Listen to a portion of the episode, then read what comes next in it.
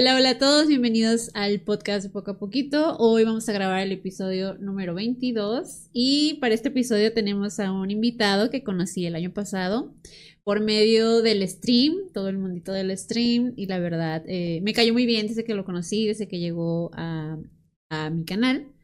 Y pues yo lo invité a que nos platicara un poquito de él, nos contara un poquito de su historia. El nombre eh, de streamer es Soules. Soules, bienvenido. ¿Qué tal? Un gusto estar aquí, la verdad. Un gusto estar en poco a poquito, suave, suave, despacito. Dijeron por ahí en la música, la verdad.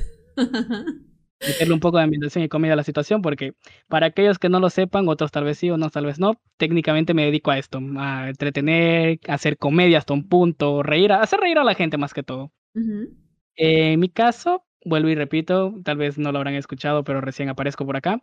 Es un gusto estar aquí, pero la verdad el verdadero motivo por el que estoy aquí es por mi entre comillas, fandom femenino que me pidieron incluso que haga esto.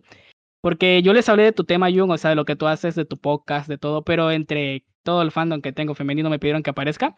Todos han estado preocupando por mí últimamente por la situación que ha pasado en mi país. Vuelvo y repito, nací en barrio pobre, me tocó aprender a golpear desde muy temprana edad, porque mi historia como tal inicia en un punto donde crecí soy hijo secundario, crecí en un lugar turbio, la gente no sabe ni siquiera que mis padres tienen un segundo hijo, saben de mi primera hermana, o sea, saben de mi hermana, he dicho, pero de mí no saben nada.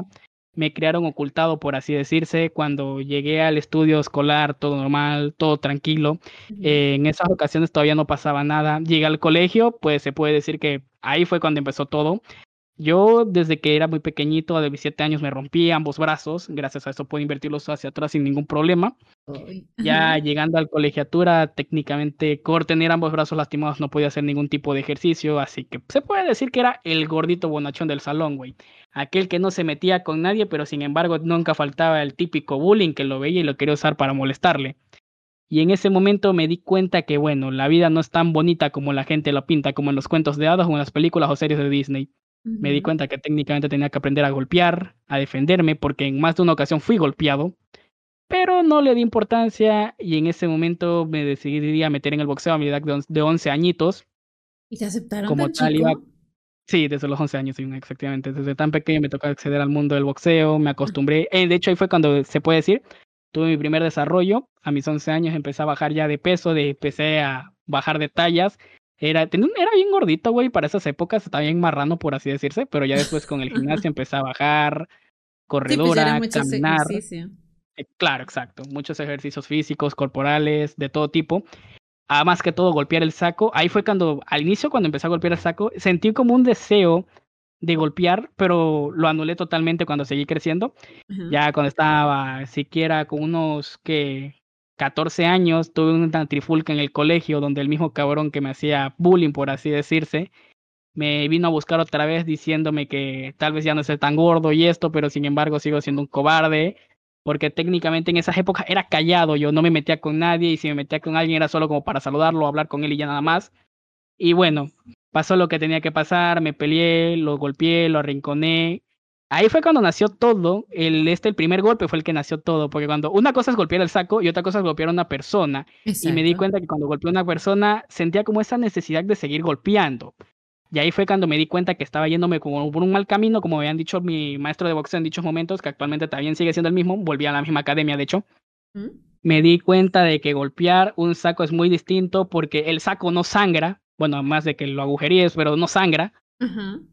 Así que me di cuenta de que estaba haciéndolo mal, pedí disculpas, me llevaron a detención, me quisieron expulsar, pero por ser buen estudiante me la dejaron pasar por esa vez. Tiempo después, ya en vacaciones, pasé una vez cerca de mi instituto colegial y me fue como fe en feria, por así decirse. Me encontré al mismo güey con el que me peleé esa vez, pero con otro tipo más grande incluso que él. Me quisieron golpear y bueno, ahí fue el segundo golpe, por así decirse. Otra vez me volví a pelear fuera del instituto. Me dieron, me clavaron una paliza, pero el chiste no, no me importaba la paliza que me hubieran clavado, sino porque técnicamente volvía a golpear a alguien y lo volvía a derribar. Si bien volvía a mi casa con la ropa media desgarrada y con la nariz botando sangre, había golpeado a un tipo más grande que yo, que siquiera tenía como 4, 5, 6 años más que yo, y a un tipo de mi propiedad. O sea, un dos contra uno, contra un muchacho que no quiere lastimar a nadie, simplemente por querer vengarte, porque este muchacho más pequeño que tú te noqueó. Ahí me di cuenta que la vida no era más fácil, incluso me tocó seguir. De hecho, ahí fue cuando dejé el boxeo porque me arrepentí por completo de golpear gente, porque dije, bueno, los golpes no me han traído nada bueno hasta el momento. Así que se puede decir, me retiré de turno, me alejé por completo de ese camino. Sin embargo, la vida continuaba, seguí estudiando, me gradué en dicho colegio, nunca me enamoré en todo ese transcurso, me vine a enamorar recién como a mis 16 años, pero no era ni dentro del instituto, sino era por fuera, en la que técnicamente conocí una chica, no sé si podré decir su nombre, no sé si no, pero no creo que esté escuchando el podcast, así que lo diremos de todos modos, y si lo escucha, pues bueno, ya sabe la historia de trasfondo realmente. En este caso es Natalia. Yo con ella conseguí una gran amistad, un gran cariño, llegamos a hacer cosas juntos, nos llevábamos súper bien los dos, o sea, éramos como inseparables. Cuando ella estaba en sus momentos más malos, yo estaba ahí con ella. No podré decir que era un pan de Dios, porque gracias a ella fue que empecé en el mundo del pecado, por así decirse. Con ella tenemos competencias de cosas que no podemos decir en este tipo de mundo porque nos van a funar más adelante, cuando ya bueno, mayores. como allá la curiosidad eh, sexual, ¿no? Como quien dice. Sí, la curiosidad sexual, efectivamente. Pero sin embargo, la cosa empezó. A ver, creo que llevamos, nos conocimos tres años, ya teníamos juntos, dibujábamos juntos, jugábamos juntos. Cuando ella estaba en sus momentos, pues femeninos, que técnicamente es el este de la mujer, cada mes, pues me hablaba siempre para que yo esté con ella, animándola, hablándole que no haga estupideces, porque la, en sí, la chica era media depresiva, tengo que admitirlo. Y sin embargo, nos llevamos bien. Yo cuando cumplí ya mis 18, casi 19, seguíamos hablando todavía, nos queríamos mucho. Yo pensé, ella vivía en Bolivia, de hecho. Eh, yo pensé que íbamos a llegar a un punto más allá de la amistad. O sea, yo tengo mi propia casa, heredada, pero mi propia casa. No vivo con mis padres, pues porque técnicamente me aburro viviendo solo. Y yo dije, bueno, ya me sentía como preparado para dar el siguiente paso, mm, mudarme a vivir con ella. Ya tenía un trabajo en esos momentos, de hecho. A los 18. No, 19 años. Ah, ok, a los 19, ok. Ajá. A mis 19 años, pero a partir de mis 18 también trabajaba. Técnicamente, como fui crecido en barrio pobre, me tocó aprender a trabajar desde muy temprana edad. Sí, pues. Si bien no en las calles, pero sí limpiando carros o cosas así por el estilo, reparando computadores, limpiando casas, etcétera. Pero en este caso, también cuando fue lo de Natalia, pues hubo un momento en el que nos peleamos y nos separamos, pero sin embargo, la vida continúa, nos volvimos a juntar nuevamente y me iba a animar, de hecho, a pedirle que fuéramos algo más allá de lo, de lo usual. Pero la vida, se puede decir, me puso otra pared en el camino con Natalia y resulta que en el tiempo que me alejé de ella, ella conoció a otro hombre que también se puede decir, la prestaba atención hasta dicho momento. Y al inicio me lo tomé bien, pues porque dije, bueno, o sea, fue parte de mi culpa, yo la descuidé. Así que, bueno, en ese momento era parte de mi ideología, yo la descuidé, fue mala mía. O sea, pensabas eso, lo que, que, lo que había hecho ella era por tu descuido, por así decirlo. Claro, más que todo porque por ella fue que yo de hecho me volví streamer, porque ella empezó su canal de, de Twitch, la gente la seguía, yo la dibujaba, en más de una ocasión llegué a hacerle muchos, si no decir un, un sinnúmero de dibujos, o sea, yo hice muchos dibujos tanto normales como explícitos, por así decirlo, no una, no dos, sino de tres a cuatro veces, diría yo, en la que técnica, obviamente bajo su consentimiento, pero en Twitch, ella fue la que me inspiró. Al inicio ella inició en Facebook Gaming, ya después se mudó a Twitch. Y bueno, yo dije, si ella lo hizo y lo logró, está generando su propia comunidad, ¿por qué yo no? Yo también inicié, creé mi canal, creé mi cuenta, creé todo y empecé a crear mi contenido. Aquellos que no lo sepan, mi primer videojuego en ser jugado fue Resident Evil 7, de hecho. Y bueno, a través de ahí empecé a conocer más gente, me seguí hablando con ella y bueno, pasó lo que tenía que pasar. Me enteré de lo de la otra persona, el tercero, como yo le digo, por no decir nombres. Y bueno, un día me llegó con el comentario de que se iba, yo le iba a decir que se venga a vivir acá a Ecuador, la verdad, conmigo, que podía estudiar aquí perfectamente, podíamos vivir los dos perfectamente. El problema de Natalia es que cuando yo también inicié en el mundo del streaming era demasiado tóxica. Mujer que llegaba, mujer con la que se insultaba o se peleaba. Ah, o sea, ella siempre estaba así como que cuidando lo suyo, por así decirlo. Básicamente sí. Pero literal, llegó una seguidora con todo el carisma, el cariño por querer saludarme y en el mismo chat, enfrente de ella, la insultó, güey. La insultó enfrente de todo el mundo y bueno, antes yo me la aguantaba porque obviamente era como la persona que la, yo quería, pero me di cuenta, bueno, no, las cosas están mal, tengo que reaccionar mejor, o sea, está haciendo daño a los demás por algo que por alguien que técnicamente no, no me agrada ni me atrae a mí. Y bueno, ahí fue que se dio la cosa, se canceló por completo lo que ella viniera a Ecuador, me enteré que se fue a México, me enteré de su pareja.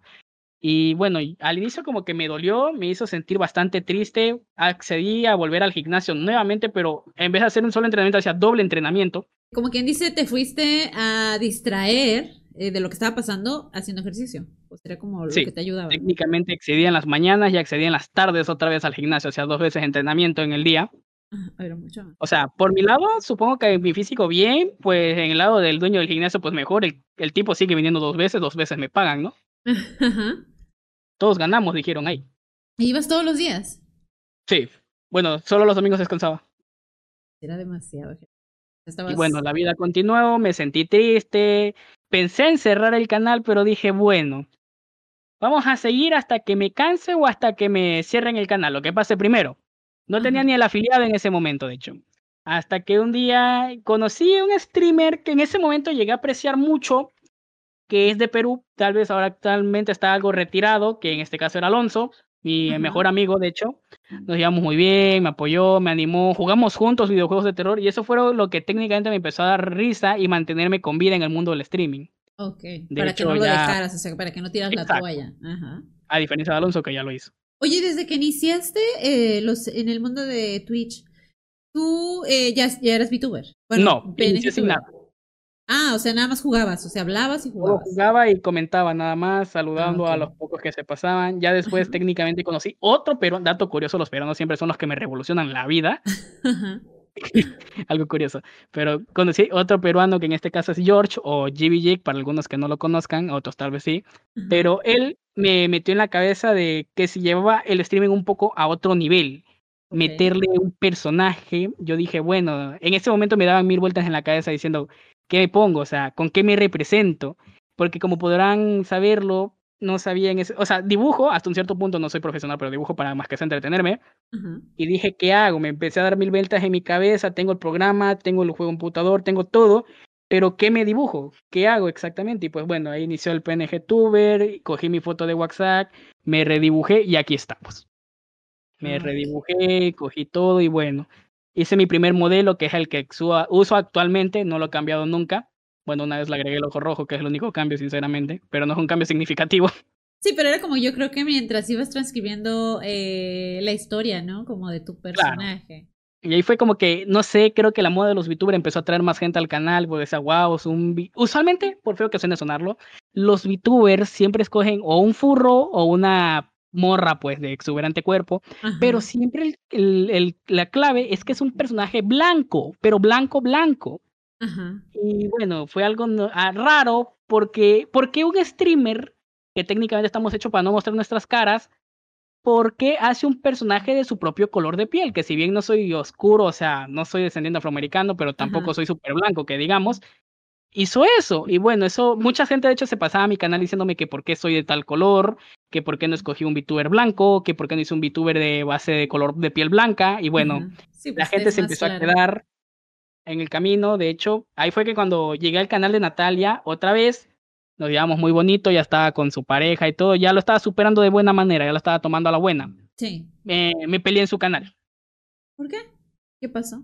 conocí, o sea, para aquellos que no saben de mi técnica, soy alguien demasiado confiado actualmente, se río de todo, tanto de mi sufrimiento como del ajeno, y conocí a alguien, a un joven tentren, que en este caso no se tomó a buenas mis argumentos, y bueno, casi finalizar el directo, nos llevamos bien, hablamos, le pedí disculpas, y hasta el momento Tentren está en mis directos, o sea, eso se lo agradezco, porque se puede decir es uno de mis mejores amigos, que no es peruano, que técnicamente fue mi primera pelea y una persona de la que tengo hasta actual momento en mis directos, que es lo que más me gustó y me llamó la atención.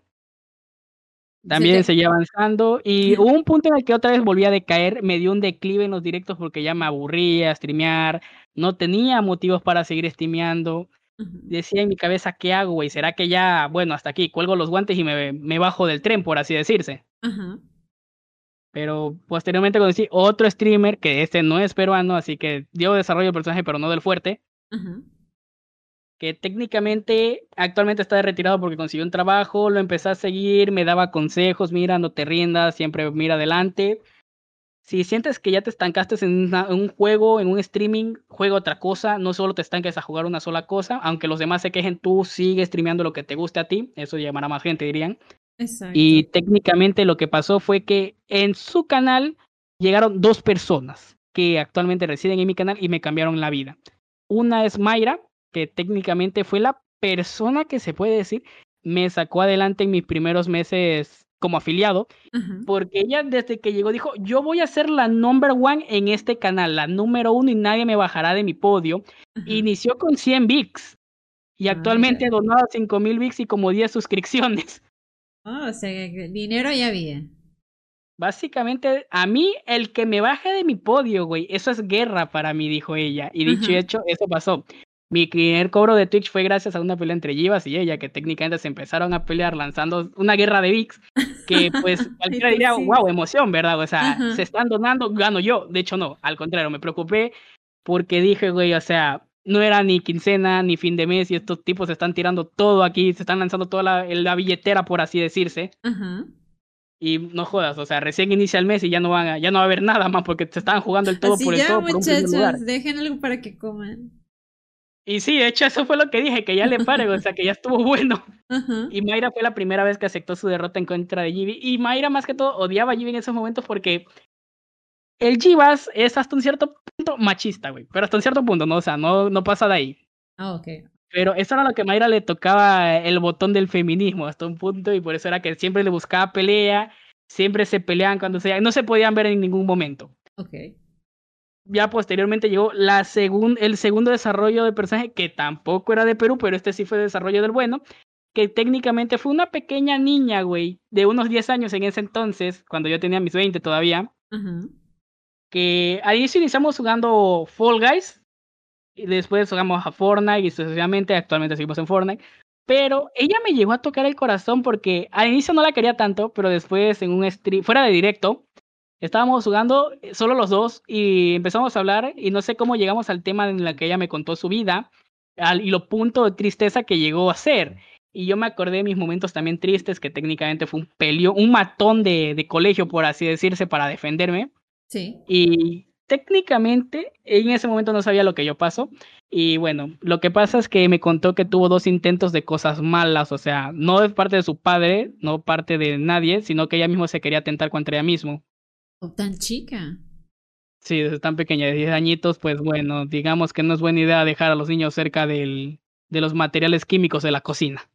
Sí. O sea que tú estuviste, o sea, eh, cuando la conociste ella ya había pasado por eso o por ese pensamiento. Sí, sí, sí. A sus 10 años ya tenía, ya había intentado eso, porque en su primera, su padre original de por sí la lastimó, no físicamente, sino sentimentalmente porque la dejó y se llevó a su perro incluso. No sé por qué se llevó al perro, pero se llevó al perro. Ajá. Y bueno, ya posteriormente consiguió un padrastro, pero como Snorlax, como ella le dice por el Pokémon, que es gordito técnicamente y solo duerme. Bueno, literal, volviendo al tema, ella, por mucho que trate de empatizar con su segundo padre, que su padrastro no, no lo consigue. Sí, o sea, como que no tienen esa conexión, ¿no? No, no la no conectan para nada. Si bien ella trata de acercarse a hablar con él, él no la pela, no le da atención y bueno, ahí fue el segundo intento. Ya posteriormente, después de hablar de eso, le cogí un cariño. Al inicio ella no inició como mi hija adoptiva del canal, sino como mi protegida del canal, porque ella fue mi, mi segunda moderadora. Y literal le caía bien a todo el mundo, la quise mucho, le guardo mucho cariño. Y bueno, pasó lo que tenía que pasar. Cumplió 11 años, llegó a, pues, al inicio de pubertad, cuando ya una, muy, una niña, por así decir, ya llega a lo suyo. Y sí me habían comentado de que iba, que si bien la adopté a sus 10 años, cuando llega a los 11 es cuando entran en el modo Terminator, como dicen así la gente. Sí, pues es que están entrando como en la adolescencia, ¿no? Todos los Sí, la adolescencia, los pensamientos malos, únicamente tratar mal a los demás y no, me va a ir como en feria, pero no me rendí, aquí sigo todavía. Ajá creo que al punto que la consentí demasiado. Y ahí fue, el, ahí fue mi declive más grande, porque me encariñé tanto con ella que en una ocasión le rompieron sus lentecitos. Y bueno, el chiste es que su madre no le permitía estar en el directo jugando y hablando al mismo tiempo. Y bueno, posteriormente también se le dañó la Nintendo que ella usaba para jugar y se retiró de mi canal como por dos, tres, cuatro meses. Y ahí técnicamente caí en el, ¿cómo se dice? El periodo de, de declive. sí, o como que algo te volvió a hacer sentir otra vez hacia abajo, ¿no? Exacto, o como que se acabó la situación hasta un punto, por así decirse. Pero seguíamos porque dije, yo pensaba en mi consciente que iba a volver en algún momento, todos vuelven, dije yo. Bueno, pasaba un mes, dos meses, tres meses, cuatro meses. Y cuando hice mi primer y único face reveal que haré en toda mi vida, volvió. o sea, no sé si le habrán pasado la data, quién le habrá escrito, si literal ella misma dijo, creo que volveré ahora, no sé, pero literal, face reveal y tóngala, ahí estaba ella. Abrimos cámara y apareció de la nada así en el chat, como que si le invocamos, no sé qué habrá pasado exactamente, y volvió. Como si la situación no se podía caer a pedazos, pues bueno, se fue para arriba, no sé. el, edificio estaba cayendo, de último segundo contrataron un, un encargado de construcción y bueno, levantó ese edificio en el último segundo. Ok, ok. Entonces ella, ella sí te daba como ese ánimo. Eh, em, Esa voluntad de levantarme y volver a hacer mi todos los días. Ah, sí me acuerdo porque hasta a veces te llamaba, ¿no? Que si tú no tenías ganas o algo ya te decía. Al inicio no me gustaba. Tienes que aprender. Ok. Al inicio no me gustaba porque técnicamente estaba en la universidad, pero ya después me acostumbré y bueno, aquí estamos hasta el momento. Gracias a ella seguimos haciendo streaming. Posteriormente apareció más gente, conocí más canales, de hecho. Conocí más que todo gente divertida en el mundo del streaming, gente que era de mi agrado. No tantos, pero sí unos cuantos. Exacto, es que sí, en, ese, en, el mundo del stream creo que siempre te encuentras eh, de todo, ¿no? O sea, va a haber gente con la que vas a conectar y va a haber gente con la que pues simplemente... Es que, o sea, a mí lo único que no me gusta del mundo de Twitch es que técnicamente te encuentras con el típico streamer que si bien es agradable, pero se siente como que superior porque, no sé, bueno, estar pegado en la computadora sabiéndose todas las noticias en el último segundo y en el, en el tiempo de vivo real. ah, ok, ok, sí, que están así como... Y bueno, si tú no sabes esto, no, no eres... Como que no es agradable. No sé, yo veo gente así, pues finjo que convivimos, pero güey, pero en el fondo es como que no, no me agrada para nada, la verdad. Es que a veces siento que también como, como, o sea, es una forma de conectar, sí, conoces mucha gente muy, que a veces te llevas muy bien con ellos, pero también hay, siento que hay personas que es como, ah, no me queda bien, pero por el interés o lo que sea, ahí estoy, ¿no? Exacto, o sea, es pues como que más que sea, haces el esfuerzo por tratar de conectar con dicha persona, hablar más que todo. Ah, ok, ya te entiendo. ¿Te pasó así con alguno de las personas que conociste? Tú ya sabes quién es el único que no, no congenio para nada. Ah, ok, ok. Ya te sabes el nombre, pues no decimos nombres aquí por hoy, por evitar problemas.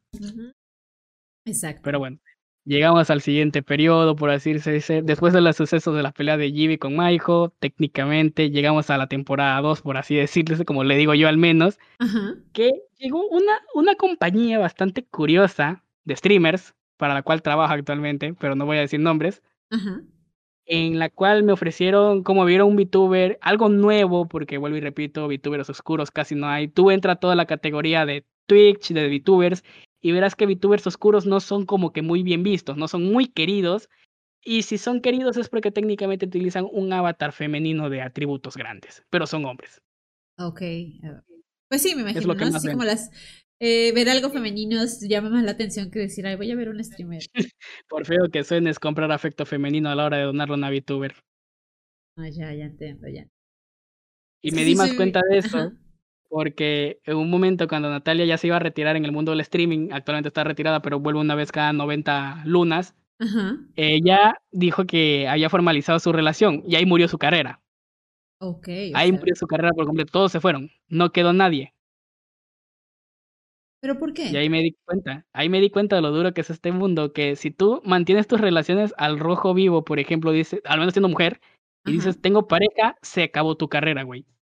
¿Pero en qué forma? O sea, ¿por qué crees que se termina la carrera de cuando tienes una relación? Yo he llegado a pensar que se acaba la relación, o sea, no la relación, sino tu carrera en el ámbito de streaming por el, por el especie del propio hombre el hombre de por sí es como que quiere comprar afecto femenino, supongo yo que los más jóvenes dirán en su cabeza, ella va a ser mía, güey, si le dono a lo mejor me va a dar pelota, me va a dar bola, como le quieran decir en Perú. Ah, ok, o sea, ¿tú crees que más bien eh, las personas, o sea, las mujeres que se alejan del mundo de, pues así como del stream, cuando tienen pareja es porque, para evitarse problemas con su actual pareja? No tanto eso, sino para seguir triunfando, porque hasta el momento no conozco ningún VTuber femenino que diga tengo novio en ah, ok, ok, ya, ya te. Literal, todos el mundo dicen cosas, aparecen, hacen su actuación y todo, pero no es como que alguno de ellos digan, les presento a mi pareja. es muy rara la que lo hace. Ok, ya entiendo. Porque supongo todos llegarán con el mismo ámbito de capaz si le hablo bonito, o le dono, o le llamo la atención, lleguemos a algo, que todos como que queremos llegar al punto de comprar amor, por así decirse, o por feo que suene. Exacto, la atención más que nada, ¿no? Así como le voy a llamar la atención si hago esto. Claro. En mi caso, pues me di cuenta de un streamer que técnicamente quiero mucho, que la seguían mucho hasta que conver no conversó, sino técnicamente mostró su relación con su pololo, como le dice, y ahí murió. Ahí se acabó la historia. Apáganla y no volvamos nunca, dijeron más. O sea que toda la gente que la seguía simplemente dejó de seguirla, ¿a eso te referías? Ujú. Ah, ya, yo tenía al revés. se enfocan es en la chica Ajá. porque está sola. Y es una chica Ah, gamer y es como que todo hombre busca una así, es como un tesoro preciado, supongo yo. Ajá. Sí, por Pero lo pues mismo que dices. Tal vez en algún momento yo, o sea, no está con nadie y, en- y si yo le llamo la atención o algo, puede que lleguemos a tener algo, ¿no? Exacto. Y el que se queda con la morrita gamer ya ganó. Por feo que suene. No, sí te entiendo. Pero qué feo, porque también he visto, por ejemplo, yo no, bueno, ahorita, saliendo un poquito del, del- del tema, yo no conozco a, tal cual a la streamer, pero un amigo me contó de una chava que eh, así también hizo, o sea, el- la, la pareja de ella estaba en los streams y luego eh, hizo pública su relación, creo que hasta se fue a vivir, eh, se fueron a vivir juntos ellos dos. Y de hecho la comunidad la o sea, sigue queriendo a los dos. No sé si él ya stream, stream, perdón, o este, o empezó a hacer streams después de que eh, ya estuvieron juntos. Pero el caso es que pues la comunidad los abrazó, o sea, la comunidad de ella eh, abrazó muy bonito a, a su pareja, pues. O sea, no, fue todo lo contrario. Ajá, exacto. Pero porque creo que él ya lo conocían en cierta manera dentro de su comunidad, ajá. Me imagino. Supongo que sería como una balde de agua fría que digas, "Uy, les presento a mi novio, sabiendo que técnicamente eres un streamer que vende soledad y afecto femenino a todo el fandom. Y que Ah, digan, tengo novio. No, hombre, se va a caer todo en dos segundos. pues sí, podría ser. O sea, es que, que- Una un cosa arma de es dos que, por filos, ejemplo, ¿no? Exacto, es un arma de doble filo. Pero una cosa es que te hagan un shipeo, como dicen por ahí lo, la gente que le gusta el anime, que es juntar dos personajes que tú quieras, ya sea en el mundo del anime, dos personas en la vida real o en el mundo del streaming, porque no sé, quieres que congenien o hagan un crossover, como se le dice, y quede bien. Y otra cosa es que lo fuerces y quede horrible.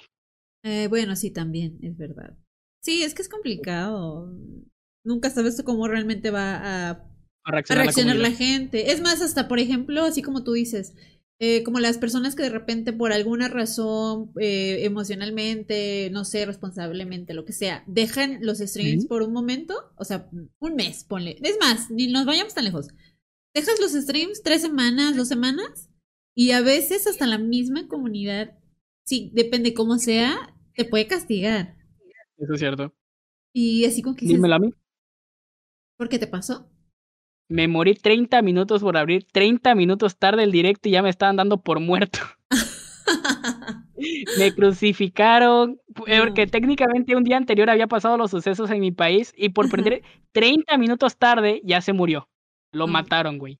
Lo Ah. avaliaron. Ok, o sea, ya todo fatalista es pen- pensamiento fatalista, ¿no? Sí. Y un peruano que tú y yo conocemos ya también me está dando por muerto. es que creo que es. Ah, Sí. Uno ¿Pero que siempre se peina y se viste antes del directo bien bonito, Ah, ya sí, me dio cierto. por muerto. se maquilla, se perfuma. Sí, ya me dio por muerto solo por prender 30 minutos atrasados. Ok. Bueno, pero es que él siempre está ahí muy puntual, a- a- checando, checando horarios. Se ve que es jefe. no puedo en abrir No, directo, me van a dar Eh, por muerto. gerente. Ay, no, pero, pero sí, o sea, yo es lo que yo digo, porque también, por ejemplo, bueno, no sé tú cómo veas exactamente los streams. Si lo ves nada más como diversión, si lo ves como, ah, Sí. después quiero poder, este, no sé, vivir de esto, o lo disfruto tanto no, que no, lo quiero tomar en serio. Pero también a veces eso de que si no lo tomas, o sea, si tú lo quieres tomar en serio y de repente dices, sabes que hoy no puedo, eh, no sé si me cruzo con algo, o simplemente no tenían los ánimos, porque a veces sí llega a pasar eso, ¿no? De que no tienes ánimos. En dos ocasiones me pasó que se me fue los ánimos en pleno directo. Ajá, y a veces, por ejemplo, te digo, depende de tu comunidad, es como puedes, eh, pueden reaccionar, o sea, que decir, ah, bueno, lo entendemos, no te preocupes, bla, bla. Pero de verdad hay otras personas que son así de, ay, no, ya, ya no, si ya no va a aprender, pues mejor este, ¿para qué sigo aquí? Ya ni vuelva. Ajá. Y, y el mundo de internet sí es difícil, la verdad. Es muy difícil, demasiadamente difícil. De hecho, en una ocasión me reprendieron dos personas que quiero mucho. Una es la mi protegida, por así decirse, Ajá. y otra es técnicamente la que tiene mis derechos de autor, que es la que más donó hasta actual momento. Ok. Que literal me caí del techo. Estaba haciendo reparaciones en el techo porque tenía goteras y me caí del techo porque cuando venía bajando se me movió la escalera y me caí brutalmente contra el concreto. Sí. En ese momento la gente se asustó, me llevaron al hospital, me sedaron hasta un punto el cuerpo y me cosieron. Y sin embargo abrí directo. Ah, después de eso. Del madrazo, después de estar todo dopado, estaba en directo y me costaba hablar ajá. un poco. Pero sin embargo hice el directo de las dos horas hasta que casi terminando el directo les comenté la realidad y casi me matan. Casi me matan ese día. Eh, Pues sí, ¿cómo se te ocurre? O no sé. O sea, es entendible, pues son accidentes. Ahora sí que lo Lo hiciste más por es amor que al esa fue mi arte que. segunda caída. Fue mi Ajá. segunda caída. Mi primera caída fue a mis siete años rompiendo ambos brazos. A mis 21 me caí del techo. ¿Pero qué te cosieron? O sea, La espalda, No la espalda y parte del brazo. Y ahí vas a abrir directo todo. Y ahí fui dopado, todo idiotizado y recién cosido a abrir directo. Qué valentía tú dirías. Esa es determinación, diría algún idiota por ahí. Todo moribundo, pero ahí jugando, Pero intentando, hacer- ajá, haciendo directo. Y así todo idiota la como me vieron en ese directo, gané tres partidas consecutivas. Ay, no. Juego mejor estando dopado que estando sano. y entonces hasta el final les dijiste, o que, o así de. Al ¿saben final les dije la verdad y bueno, pasó lo que tenía que pasar. La niña se enojó, la niña más grande también se enojó y bueno, me reprendieron y me mandaron a descansar una, una semana, pero no les hice caso a mí y volví al día siguiente. Como, así seguimos con la, en la sintonía diaria, ¿no? Básicamente, para no perder ramo, para no perder la costumbre. Es que lo que te digo, a veces sí es como que lo disfrutas y dices, no me, no me cuesta, ¿no? Se lo puedo hacer, no me siento tan mal, lo Claro. que sea. Pero también hay veces que dices, sí me siento muy mal, no puedo, y, y pues es que depende. Es difícil, la gente, eh, creo que a veces muchas, bueno, muchas personas piensan que es muy fácil todo esto de, de, No, de ser no lo- pero no. y hay veces algunos tienen que llenar expectativas, otros no tantos. El día de hoy en directo, antes de estar aquí al menos, me dio un dolor en el brazo que al inicio no entendía de dónde era, ya después recordé de dónde es este dolor, porque técnicamente me están poniendo unas inyecciones Ah, que me dijeron que me podía dar dolor articular y es por eso que técnicamente me duele flexionar un brazo en este momento. Ok.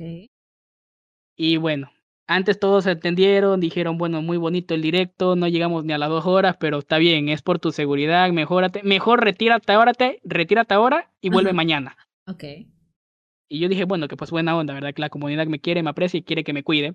exacto. Y volvemos más actualmente que incluso la comunidad ya ha crecido, hay más fandom femenino, hay más fandom masculino, al punto de que me shipean con toda fémina que llega, incluso una que ha recién llegado ahorita, que no lleva ni dos, tres días y ya me están shipeando con ella. Solo porque le demostré un poco de aprecio y cariño, igual que a todas las que llegan.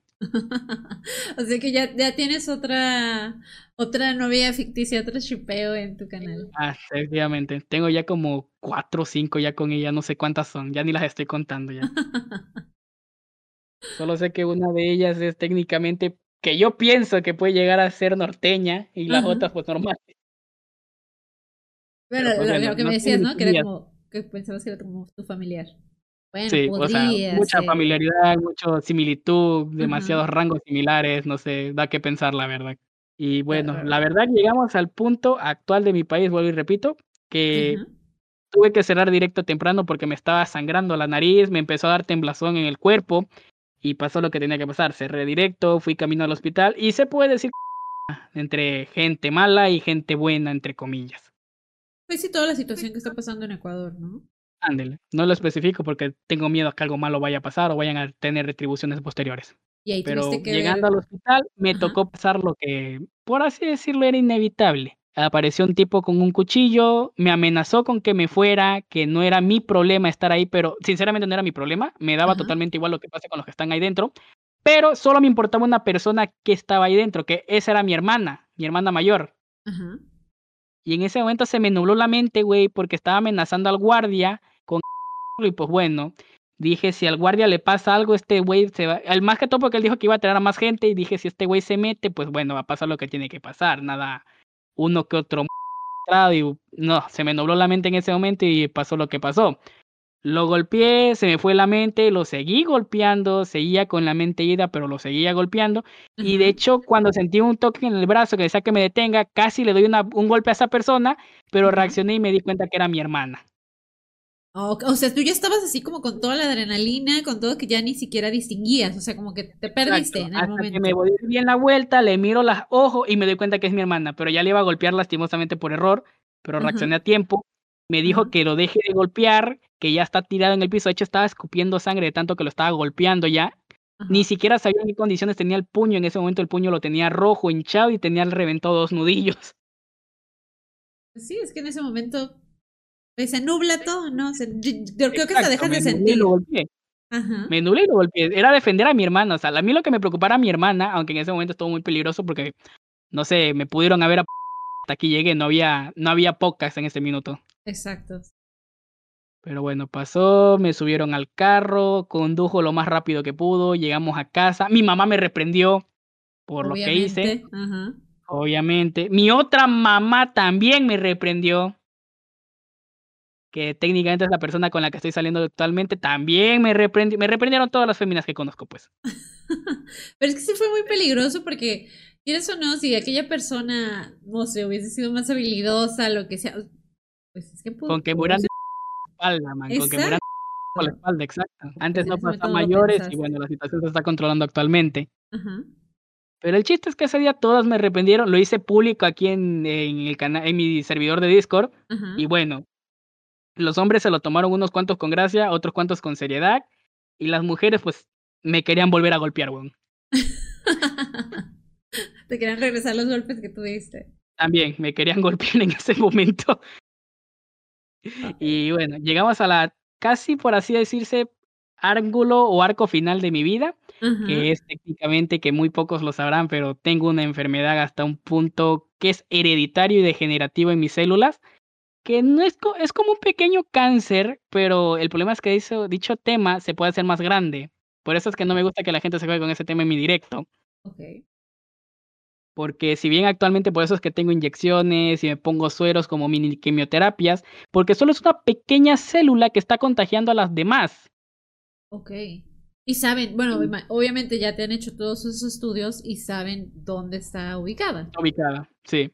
¿Y tú desde hace cuánto que te enteraste de esto? De este tema me lo habían dicho desde que tenía nueve años. Pero chiquito, ¿cómo se dieron cuenta? Técnicamente se dieron cuenta por el ámbito. Mi madre siempre quiso hacerme exámenes porque literal el tema de mi abuelo, que fue la primera persona en encontrar esta enfermedad, llegó a una edad y bueno, falleció.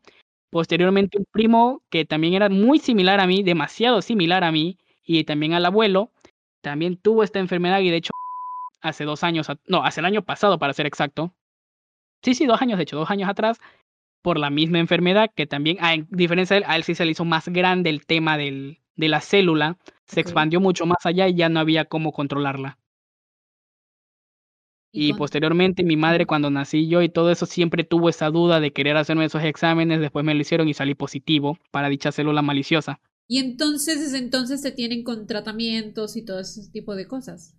Al inicio no me cuidaba, vivía una vida tranquila porque no presentaba síntomas, es porque la célula de hecho no se movía, existía pero no se movía, no hacía nada. Ya llegando a mis 19 fue que empezó a, a empezar a contagiar a las demás, por así decirse. Y yo te empezaste a tener síntomas. Sí, me empezó a sentir mal. De hecho, en dos directos estuve mal, pero no lo dije, seguí adelante. Ya hubo uno en el que me tocó ya hablar del tema y de lo que realmente estaba pasando. Muchas personas se la tomaron tristemente. Mi pequeña protegida, como yo le digo, la niña de mis ojos, Ajá. se lo tomó de peor manera porque ella dijo que paró sus intentos malos en contra de su propia existencia por mí, Porque consiguió al fin alguien que le diera atención, la atención de que cualquier niña desearía de su padre. Sí, o sea, estaba encontrando con una figura paterna. Claro.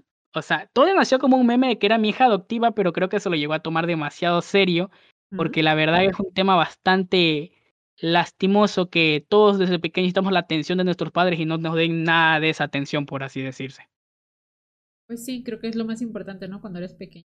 Pues te- pues, ese cariño y esa atención. Y cuando no, pues Claro, es de niño es ahí. importante, ya de adulto y adolescente te das cuenta que tienes ocupaciones, obligaciones y bueno, no hay tanto tiempo disponible para mí o para los demás. Ajá. Pero pues desde Ya pequeñitos donde surgen los, los Exacto. traumas y todo eso. Exacto. Que en mis épocas el la forma de quitar un trauma era un buen, un buen latigazo, eso arreglaba cualquiera en mis épocas. Ya actualmente que me funen si quieren, que se, que se quejen, pero cualquiera que escuche esto dirá que es verdad. Actualmente lo curan con psicólogo y todas esas cosas. En mis épocas un chancletazo y arreglado. No, pero es que a veces sí es importante. Bueno, no a veces. Es muy importante pues hablar las cosas también con alguien. Corregirlo. Pues a veces no siempre te corrigen los golpes porque hasta eso te puede dar más trauma. Pero sí entiendo, o sea, era como la forma en la que mucha gente... Tradicional. Lo, lo veía, pues. Exacto, la forma tradicional para educar que cuando un niño hacía berrinche, pues era un tenga, güey, se acabó, no molesta más. Exacto, güey, le estoy deprimido, ponte a, eso a es demandable. Y entonces ella, pues fue la que obviamente más se preocupó, ¿no? O sea, como que... Exacto. Por ejemplo, tú me puedes contar a mí, yo digo, ok, eh, pues si está feo, puede que sí te puedas a todos nos toca en algún momento. Ajá, pero me imagino que para ella fue así como de, no, acabo de encontrar a alguien con quien me estoy apoyando. al fin me da atención, güey, y ya se va a ir. Lo más triste es que para ella es porque esta enfermedad que me da, si no la atiendo, máximo tengo para alcanzar los 25 o 26 años y listo, hasta ahí llegué yo. Pero en mi caso, con los tratamientos, porque es una célula pequeñita, la han estado tratando con inyecciones, con sueros, pero sí ha estado funcionando. De hecho, el verdadero motivo por el que el día sábado y domingo pasado hice stream un poco más tarde fue porque me, una, el tratamiento y dos, el resultado del día domingo, que me dijeron que si bien no terminó de ejecutarse como querían, pero sí está funcionando, porque las células dañinas que están al costado de, de esta más principal, de esta mala, por así decirse, sí se quemaron. Ok, ok, o sea, como que revirtieron un poco el proceso, pero no. Exacto, se están evitando lo que avance. Ajá porque las otras células al quemarse no pueden, no pueden contagiar a las demás directamente.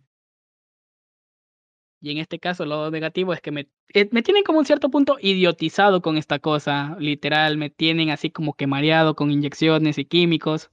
No digo los nombres porque técnicamente no me los sé, solo me los ponen. No, y aparte, pues también está como la alimentación tan eh, difícil que De hecho, una de esos es por lo mismo que no como tanto, que una seguidora que me ha llegado a coger mucho cariño se ha preocupado y enojado conmigo por lo que dice que como de volada, y es porque realmente no como mucho. Bueno, pero sí comes muy rápido. ya actualmente sí estoy comiendo. Si antes tardaba solo cuatro minutos en comer, ahora más que sea estoy tardando siete, para que no me repriman ni me digan nada. Y tienes que llevar algún tipo de alimentación, eh, pues, en cierta manera como muy cuidada o no importa. Hay veces sí, pero hay veces en las que tengo hambre y de la nada como que con un vaso de agua listo, ya me llené, no quiero más. Pero en todo el día. Ajá. Y eso está mal. Exacto. Entonces nada, solo es agua. Es que actualmente me han dado una nueva dieta, estoy comiendo un poquito más, haciéndolo cuando me siento que ya no puedo hacer un esfuercito pequeño por comer un poco más, ya, si bien he alcanzado un físico bastante que me gustaba, pero me va a tocar perderlo lastimosamente hasta que esta cosa se pase, si es que se pasa, obviamente. Sí. Y digo, bueno, si la vida y el tiempo me da para volver a hacer ejercicio y ponerme en forma nuevamente a buena hora, no lo he perdido todo el físico, los cuadritos sí los he perdido un poco, he engordado, tengo que admitirlo. Pero al menos yo sé que si todo esto va bien, no voy a vivir solo hasta los 26, sino que voy a tener una vida normal, completamente sin problemas, sin miedo alguno. Sí, porque me habías dicho, o sea, me imagino que también es, bueno, no me imagino, debe ser horrible también saber así como de, tengo tanto, tan, tan, algunos años, mejor dicho, como seguros de vida, ¿no? Cuatro años, porque supongo yo que en el, en el quinto yo voy a estar en las últimas y ahí sí hay que querer irme hasta con San Pedro de tanto dolor que he de sentir, supongo yo. ¿Y actualmente sientes dolor? Mm, como tal, todavía no, ahorita solo el único dolor es el dolor muscular y articular de las inyecciones estas que me han dejado. Ah, ok. Por ejemplo, en el brazo hoy día. Ah, que por eso terminaste directo. Sí, pero antes mi comunidad fue agradable y me mandó a dormir temprano, por así decirse, sin quejarse. ok, ok. Pero el lado positivo, dijeron que solo hay un 10% de que esto sea efectivo, pero se están dando cuenta de que mi cuerpo está reaccionando mejor, porque sinceramente en otros casos que han hecho también este tipo de tratamientos no sirve y si sirve demoran demasiado y cuando ya empiezan a servir ya fue muy tarde. Ok. O sea, ya... Bueno, y también porque contigo se dieron cuenta, obviamente gracias a tu mamá, de que estaba haciendo los, los estudios de que la tenías, pues, o sea... Exacto. O que más adelante, cuando ya había avanzado, Exacto. Pero en mi caso, el problema mío es que siempre he sido como que tengo un cierto grado o soporte al dolor, para ser más exacto, Ajá. porque me he dado cuenta de que cuando me he enfermado, hu cuando hubo lo del COVID, de hecho, me dio a mí. Okey. Pero no me di cuenta, no no era sincromático, no me asintomático que diga, sino que sí lo tuve porque estaba volando en calor a un punto crítico, pero yo me sentía bien. O sea, ¿como que tenías fiebre? No tenía fiebre, estaba literal hecho una bola de llamas. No man ¿y tú estabas normal? O sea, no es como que Eres un alto al dolor. Básicamente sí, está siempre que me he enfermado, me ha dado algo, vómito, alguna cosa por el estilo, es como que estoy bien. Y tú sabes, bueno, no es que tú sabes, de hecho la ciencia lo ha dicho, que cuando una persona, a un hombre le da una gripe es como que mortal y en cambio a una mujer le da una gripe, está bien, sigo con mi vida. Sí, para los hombres. Antes de que, o sea, la forma científica, porque no la recuerdo exactamente, pero sí la escuché, de que a los hombres les afecta más, porque antes hacían bromas, ¿no? Así de que un hombre le da una gripe y ya está muriendo, una mujer le da una gripe y sigue con su vida. cierto. Ajá, y, ajá, exacto, y terminó siendo cierto, pero pues ya algo en el cuerpo. Entonces sí se había escuchado. Sí, en varias ocasiones me he llegado a enfermar y he seguido con mi vida. Solo en una ocasión sí me tocó dejar el trabajo por una por un suceso que literal nadie se lo esperó, porque literal estaba trabajando de lo más bien y de la nada empecé a temblar. Yo dije: "Ahora falta que me dé una convulsión". En ese momento no sabía qué me estaba pasando porque nunca había pasado por un suceso como. Ajá. Me estaba temblando el cuerpo, me dio calor, después me dio frío. Empecé a tener visión borrosa. Yo dije: "Bueno, me me voy a desmayar". Bueno, cualquiera se hubiera desmayado en esa situación. Exacto. Pero me dijeron que me siente, me calme, que alguien iba a venir a por mí. Bueno, dije, ta hasta ese momento me senté un rato, pero dije: "Bueno, no no llega nadie por mí". Yo mismo bajé por mi propia voluntad 3 pisos caminando como si nada. Y cuando me se fueron a buscar, no estaba. Ya estaba en la oficina donde me habían mandado a que supuestamente me iban a llevar, y era por el motivo que por mi propia voluntad y mi poco umbral del dolor ya estaba bajo. Me hicieron revisaron la presión, tenía en un momento una presión altísima y de la nada bajaba y de nuevo volvía a subir de golpe. Ajá. Me estabilizaron, me calmaron y me mandaron para mi casa, pero sin embargo, yo no sentía nada. O sea, tú estabas Yo me sentía normal. Ni una molestia.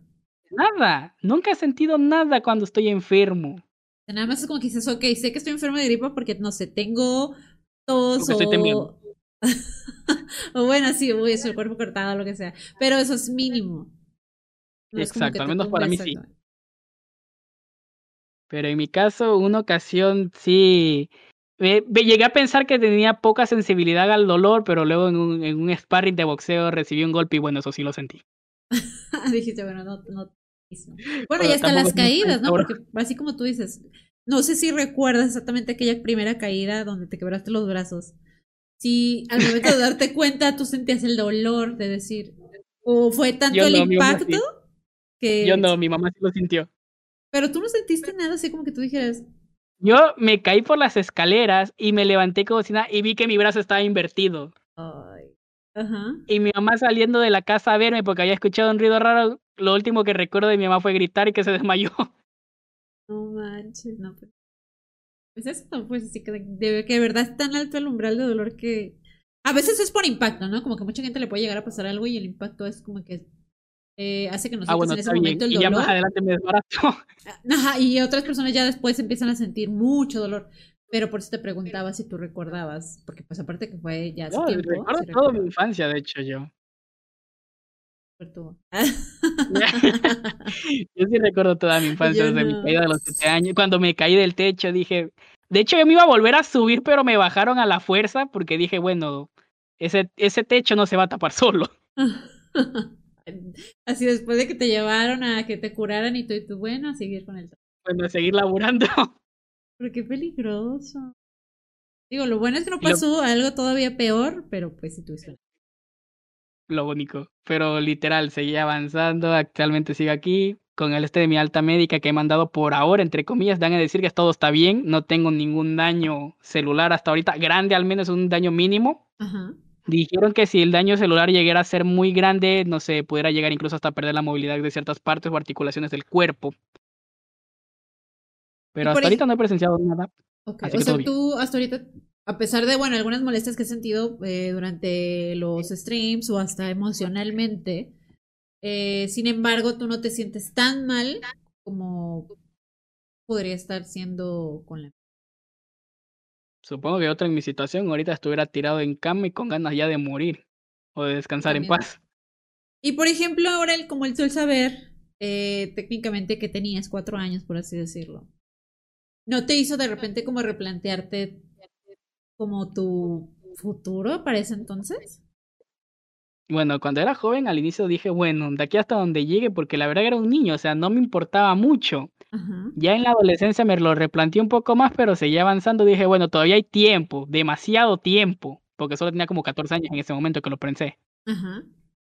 Y ya ahorita que estoy en mi 21 dije, bueno, ya estamos cerca de la recta final porque estoy a 5 años, por así decirse. Bueno, 4 ahorita que cumpla 22, el 10 de marzo. Pero después me lo llegué a pensar y dije, bueno, ya, si me toca, me toca, pero el problema fue que me encariñé con esta niña que tanto digo y es como que me preocupa un poco ella.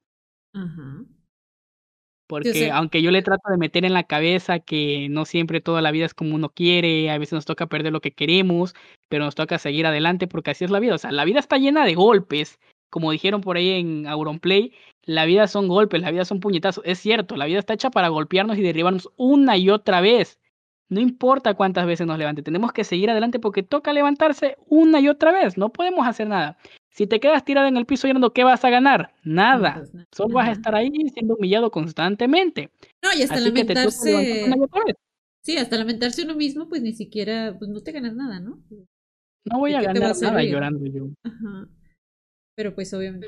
no está mal llorar, llorar está bien. El chiste ah, es que te vuelvas a levantar y ponerte de pie y decir, bueno, si en este momento tuve depresión, llorar ahorita, deprimirme una semana si yo quiero, pero un, un, día del tercer mes, como dijo el meme, me voy a levantar y voy a decir, bueno, hoy día la vida es menos horrible, hoy día tengo más ganas de vivir. Exacto. Sí.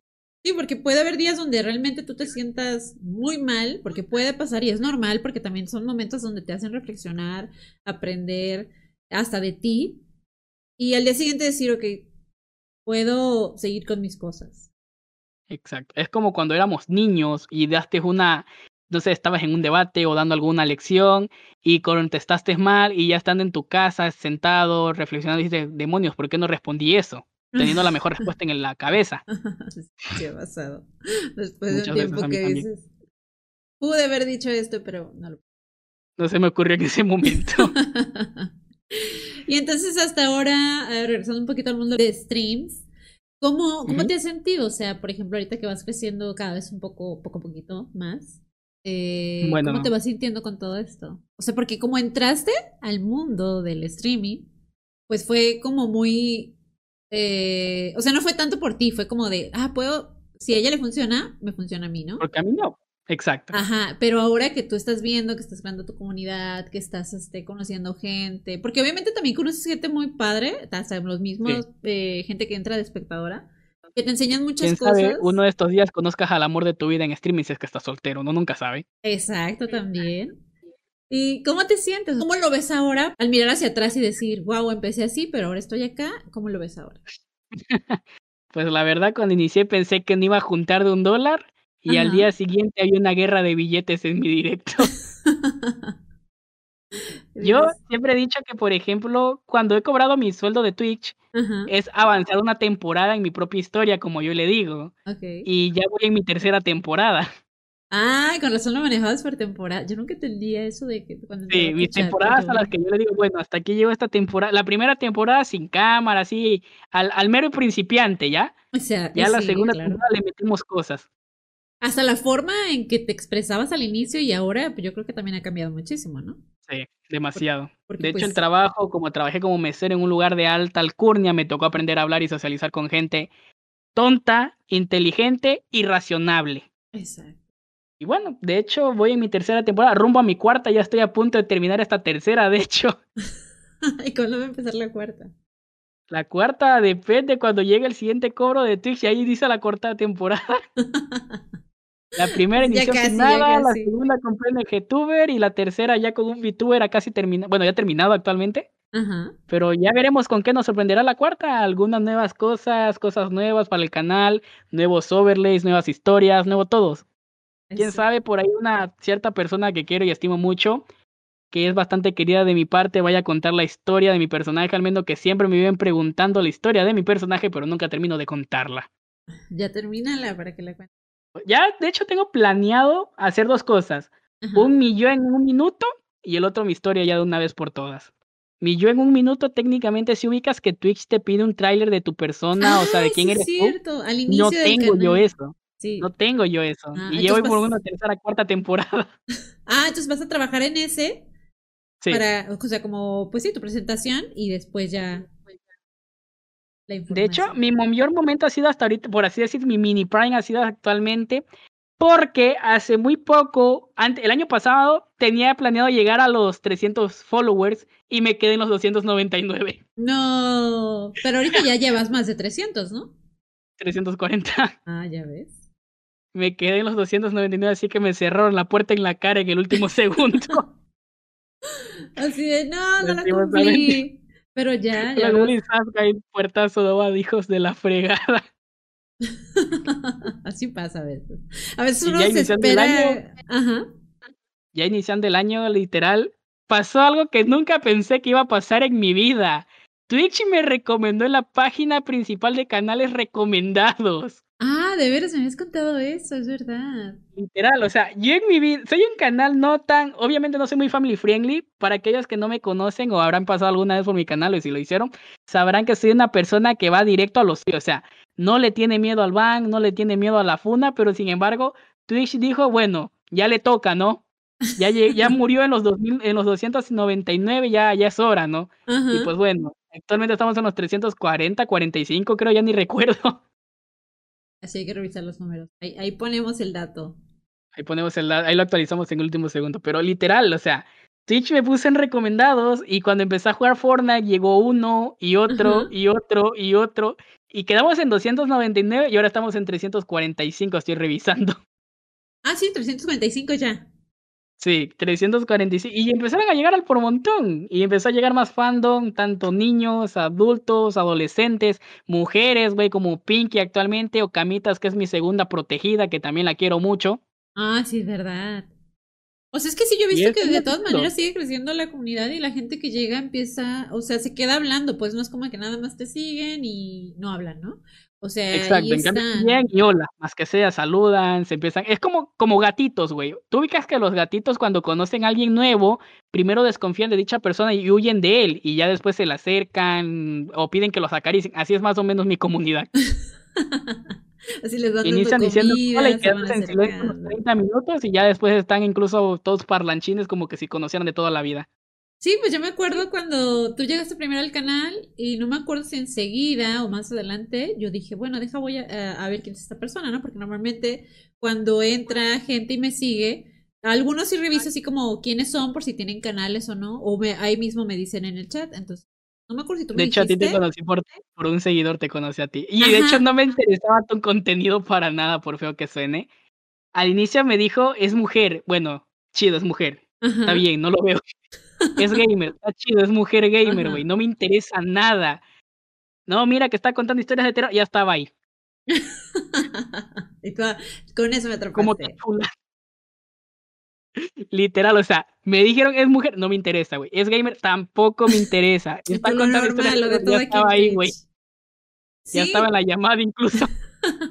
sí, yo me, yo me acuerdo que... en el directo. que te digo, yo no me acuerdo si tú me dijiste o me dijo te entré, o ahí mismo cuando llegaste y ya después yo entré a ver tu canal. Y estuve viendo un rato, o sea, no, en, cuanto entré no hablé, pues porque pues también así como que está la, la comunidad hablando y como que te da pena, ¿no? Así como que dices, bueno, ¿qué dices? Entonces ya me quedé, me quedé, me quedé escuchando y no recuerdo si desde el primero solamente entré y te vi y después volví a regresar y hablé, que hasta te dije, es que no me acuerdo si fue ese mismo directo o fue en un segundo. No, fue después. Yo, yo empezaste a desaparecer al inicio toda tranquila y silenciosa y ya después con el tiempo fue que agarraste confianza y estamos aquí ah, actualmente. Sí, que hasta te dije, ay, no tienes tanto. O sea, yo te imaginaba más. Bueno, realmente no conozco mucho el, el acento de, de Ecuador, pero yo te dije, no, tienes un acento, ajá, tienes un acento más neutro. Y ya desde ahí me acuerdo que empecé a platicar, hablaba más a Tentrem. Y ya ahorita, pues como que sí saludo varios de tu, de tu chat. Pero me caíste muy bien, o sea, desde el momento en el que yo entré, yo dije, ah, tiene o sea, su carisma es padre y entiendo que también por eso mucha gente se queda, eh, o sea, entra y se queda, pues. Tiene el nivel de micrófono que necesitas para que la gente se quede a verte más que sea un rato jugar y jugar contigo.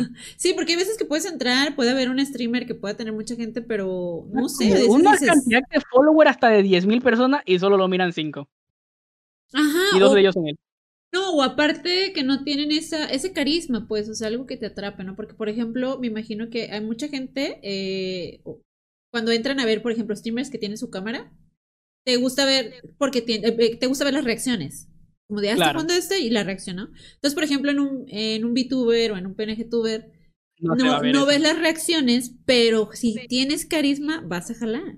Hay gente que de verdad a veces no tiene ni cámara pero tiene ese carisma y de todas maneras ahí, ahí tiene gente hablando con él. Bueno, en mi caso técnicamente el de la foto soy yo, güey, o sea, no cambia mucho. No soy un avatar, no soy un dragón. Bueno, actualmente ah, soy un mapache. Por, tu, por tu interacción soy un mapache. Pero no soy un mapache directamente en la foto, no soy un, dragón, no soy nada por eso. Soy un simple humano con una chamarra azul que es reconocido ahorita por todo el canal, que en una ocasión muchas mujeres se pelearon por dicha chamarra y resulta que esa chamarra es el espaldar de mi silla. Ya ves, ya deberías de sacar tu mercancía de la chamarra de Souls. Yo sí siento que sí lo compraríamos. el abrigo es único. Es como un abrigo de Ben 10, solo que en color azul. ya ves. Piensa, negocios, negocios, Souls todo el mundo con, la, con el abrigo, voy ahí. Me compras un abrigo. Viéndote, todo el fan, ¿no? Con el abrigo viéndote. Es más, ni siquiera puesto en el respaldo de la silla, así como lo tienes. Respaldar la... Y John que le venga al abrigo, y John con el... y Moque con su abrigo ahí. Ándale. Eh, sacas mercancía también para mascotas. La moquita va a traer tu chamarra de. Una abriguita y bien bonito el Soules ahí, con todo y capucha. Tiene como un estuche de, pelu de peluche ahí para que lo tenga más que para que lo muerdo lo patee. De menos. Pero no, o sea, sí, es, yo digo que, o sea, yo siento que por eso también, a mí, yo me quedé por eso, me caíste muy bien y siento que mucha gente que ha entrado y se ha quedado es porque también la recibes, eh, pues de una forma agradable, pues, o sea, hablas con ellos y cuidas tu comunidad. Hasta la actualidad sería todo. Ah, perfecto. Ahora sí pasar las preguntas. Pregunta, Bujera. pues mira, yo normalmente les hacía algunas preguntas. Yo creo que si los llegas a escuchar en los episodios al final, les hago algunas preguntas. Ah, antes las hacía un poquito al inicio, pero luego las voy variando un poquito porque también me gusta pues preguntar algunas otras cosas, ¿no? Como para que no sea siempre lo mismo. Entonces, creo que esa yo te la pregunté en un preguntas y respuestas, pero igual aquí para que la compartas con todos los que están escuchando. y se me hace bonita esa pregunta, es como, ¿cuál es el recuerdo más bonito que tienes de tu infancia? El recuerdo más bonito que tengo de mi infancia. Ajá. Como tal, regalos no tengo. De pequeño nunca me regalaban cosas, solo me decían feliz cumpleaños y pues una tortita y ya. Pero yo diría que mi recuerdo más bonito de mi infancia fue, por ejemplo, cuando conseguí, no sé si contará todavía, cuando conseguí graduarme de la escuela. Pero ¿por qué dices que porque no crees que contará? Porque era pésimo en lo sigo siendo, era pésimo en matemáticas, era totalmente pésimo para multiplicar, para dividir, restar y sumar. Y desde muy pequeño pensé que no iba a terminar la escuela nunca. De hecho, hasta lloraba por ese tipo de sucesos.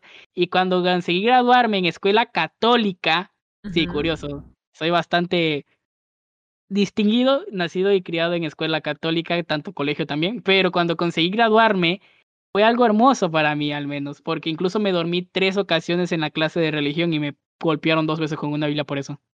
¿En serio? Sí. ¿Pero como tus papás? No, lo, la propia maestra, güey, me dijo una vieja. che vieja, cómo la quiero todavía.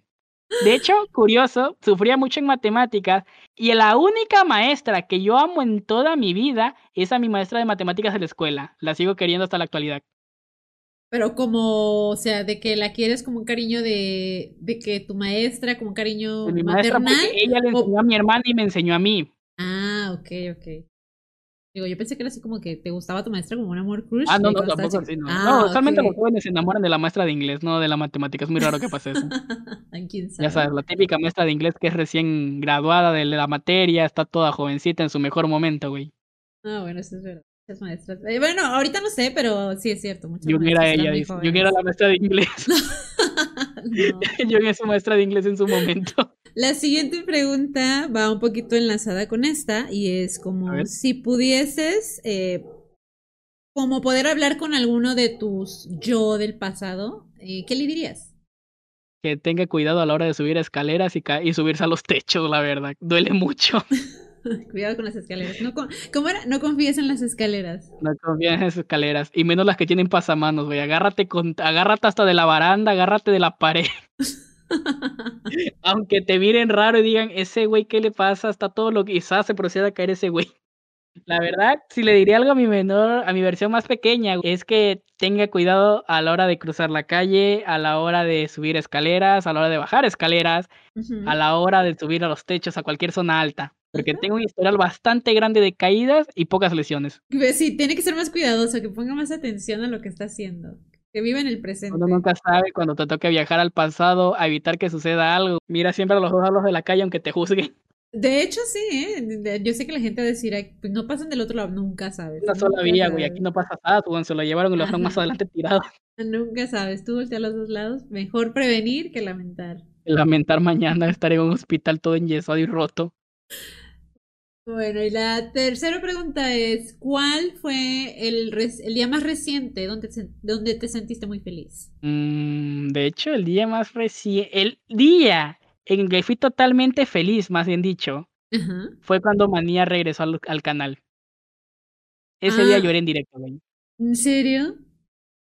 O sea, yo hice mi face reveal con la intención de, bueno, ya dije hasta aquí llegué, pero la vida me dijo, no, usted sigue, güey, usted, usted no se rinda, cabrón, usted sígale. Ajá. Y bueno, yo hice mi face reveal, ¿cómo están, chicos? Bien, bien, bien, bien, bien mal. Y bueno, en ese momento cuando vi Emiliux en el canal, me emocioné un chingo. Lloré en el canal. Ah. Qué bien que nunca sacaron clip de eso, pero lloré en el canal, literal. Pero fue hace poco, bueno, ¿fue el año pasado? El año pasado, sí. Ah, ok. De hecho, tengo menos de un año. De hecho, este recién ahora es que voy a comprar un año en Twitch. Ah, y es verdad. Te habías dicho que ibas a cumplir un año. ¿Vas a hacer algo para este año?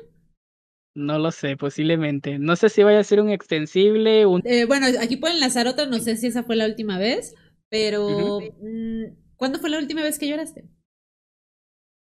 Ya sea por felicidad, por, No lloro, usualmente prefiero no llorar, pero la única vez que lloré fue con Anaxada la anterior, como técnicamente te dije. Cuando la vi lloré, pero lloré como nunca en mi vida había llorado. Y me sentí muy feliz por eso. Entonces fue llorar de felicidad.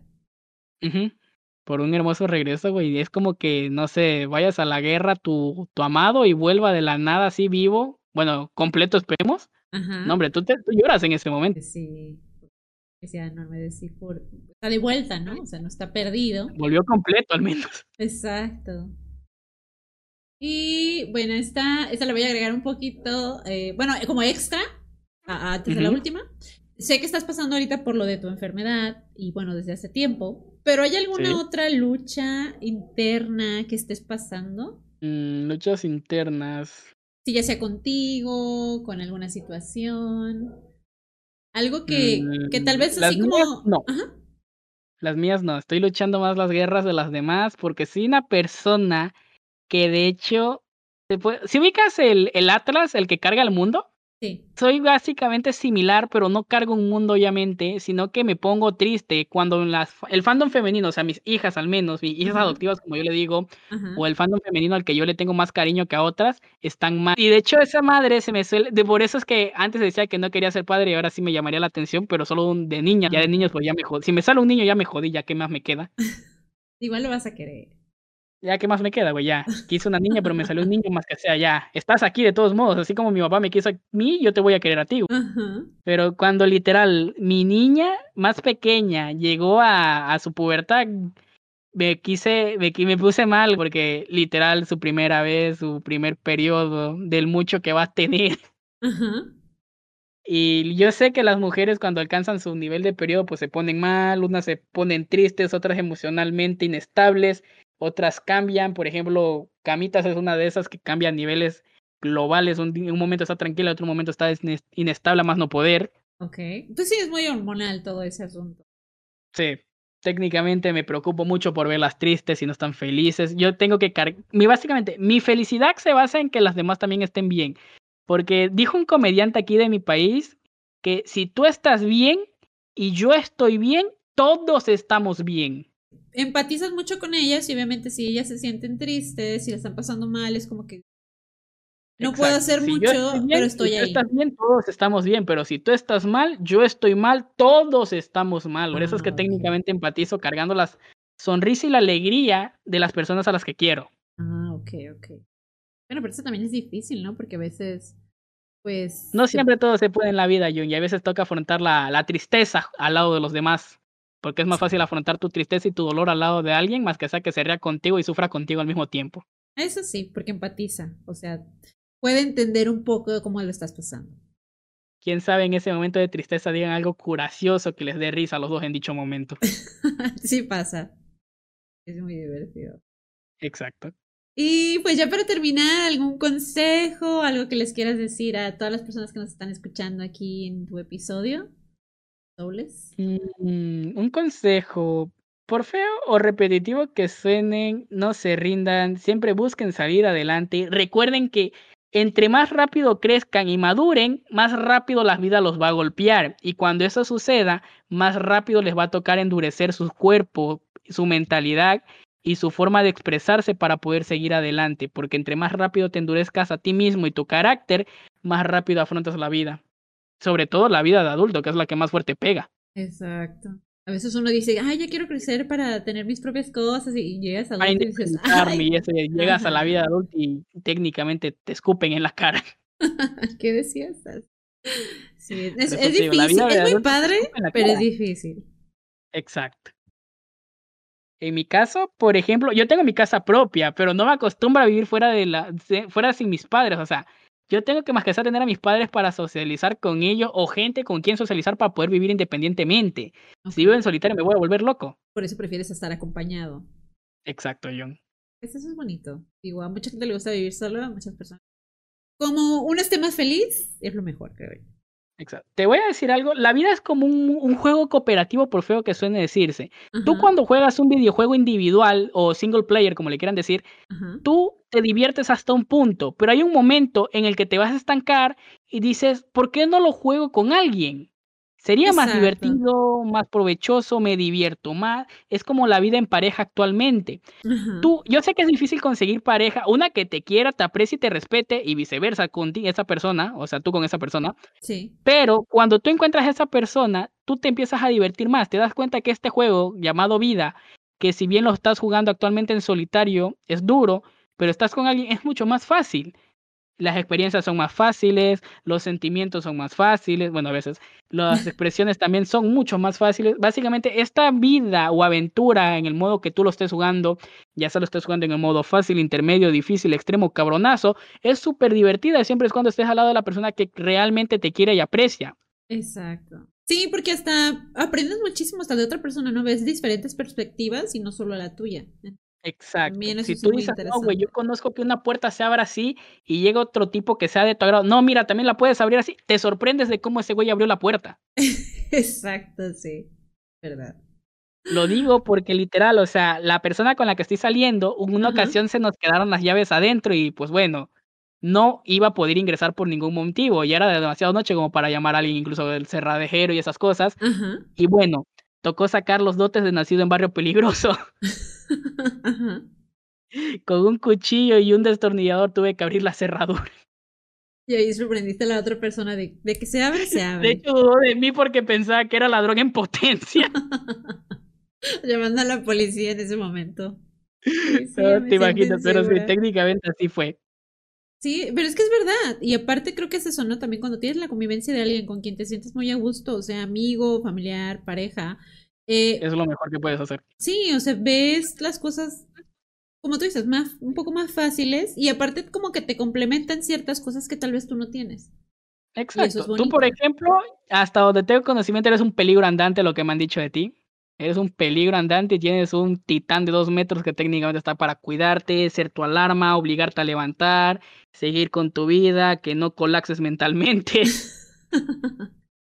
Algo así. igual que yo, bueno, la mía no mide dos metros, pero técnicamente mide metro ochenta y dos, pero es encar... Si bien yo la conocí a ella, ella tenía problemas emocionales, lo sigue teniendo, pero ¿qué tan raro tiene que ser que una chica que técnicamente te supera en altura, que tenga problemas emocionales consigo mismo, se fije en alguien? O sea, ya basta con mis problemas para poder enamorarme. Pero sin embargo, me, si dice por ahí, no somos pareja, estamos jugando las cartas al amor, uno nunca sabe la verdad. Pero ahí estamos. O sea, nos llevamos bien, nos queremos. Esta Navidad y fin de año la pasamos juntos de manera bonita y amena. Nos divertimos mucho, aprendemos el uno el otro. Yo no sé nada de mecánica, pero gracias a ella, como tiene su motocicleta, aprendido, de hecho.